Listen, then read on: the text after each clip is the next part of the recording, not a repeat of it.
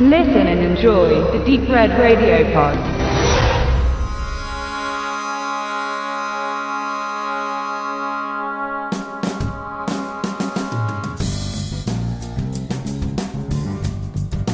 Keine irischen Landschaften, kein Brandon Gleason. Regisseur John Michael McDonough präsentiert seinen dritten abendfüllenden Film und seinen ersten, der in den Vereinigten Staaten handelt und gedreht wurde. War on Everyone heißt nach The Guard und Am Sonntag bist du tot seine nächste spezielle Komödie.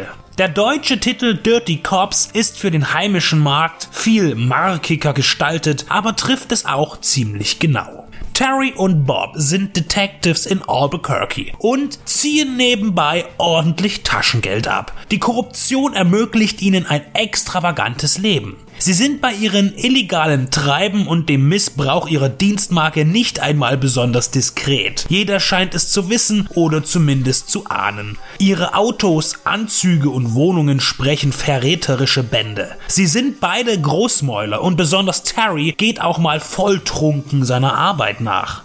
Sympathisch ist das Duo nicht und das macht es auch schwierig, eine Bindung mit dem Film einzugehen. Was zusätzlich das wollende Vergnügen sabotiert, ist der wirre Fall, den sie zu lösen versuchen. Man erkennt nur schwer einen Sinn im Ablauf und immer wieder scheint die Handlung Sprünge zu machen, zum Beispiel von New Mexico nach Island. Man wird nicht warm mit den derben Typen und auch die Witze, die stets unter der Gürtellinie ihren Platz finden, aber oft zu angestrengt wirken, erfüllen bzw. erreichen nicht ihren Zweck. Glaubst du, ein Pantomime macht ein Geräusch, wenn man ihn überfährt? Dirty Cops möchte ein negatives Buddy-Movie sein und ist es letztlich auch. Aber selbst hier kann nur Leben entspringen, wenn die Kumpels einem etwas bedeuten. Bei Roger Myrto und Martin Riggs oder Joe Hallenbeck und Jimmy Dix bekommt man emotionale Einblicke in Vergangenheit und Familie und ihre Existenz gewinnt dadurch an Bedeutung und man fiebert mit ihnen. Denn ihr Wohlbefinden ist uns wichtig. Terry und Bob rauschen an dieser Wertigkeit komplett vorbei.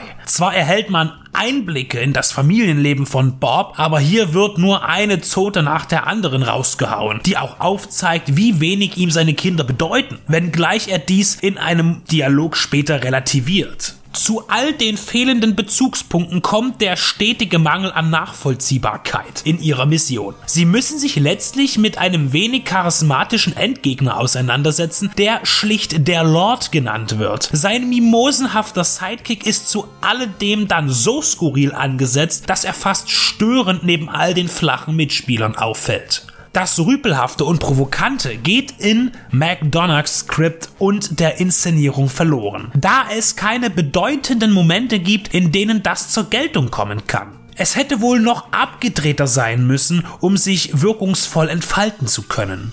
In den Hauptrollen sind Michael Panner und Alexander Skarsgård zu sehen. Letzterer sprang für Garrett Hedlund ein, der drei Wochen vor Drehbeginn das Projekt verließ. Im Vergleich zu den vorherigen Werken des Regisseurs und Autors lässt sich der Drang nach einer Veränderung spüren. Die kühl bläulich-grüne Umgebung seiner insularen Heimat tauscht McDonough gegen das beißende Gelb New Mexikos. Er erzählt auch wesentlich schneller und mit mehr Action. Das liegt ihm aber nicht sonderlich, denn zum Beispiel der Showdown hätte noch einiges an kinetischer Dramatik vertragen können. Es ist nicht wirklich sein Metier und so findet Dirty Cops keine Einheit und somit auch kein Gefallen. Wenn es das Konzept war, die beiden Helden dieser Räuberpistole als schamlose Arschlöcher darzustellen, denen man wünscht zu versagen, dann wurde das Ziel erreicht. Man kann sich auch mit Antihelden identifizieren, aber Terry und Bob sind weit davon entfernt und können mit ihren zu oft aufgesetzten Flüchen nicht für sich einnehmen. Die schmutzigen Polizisten scheitern und bieten wenig Gründe für Applaus.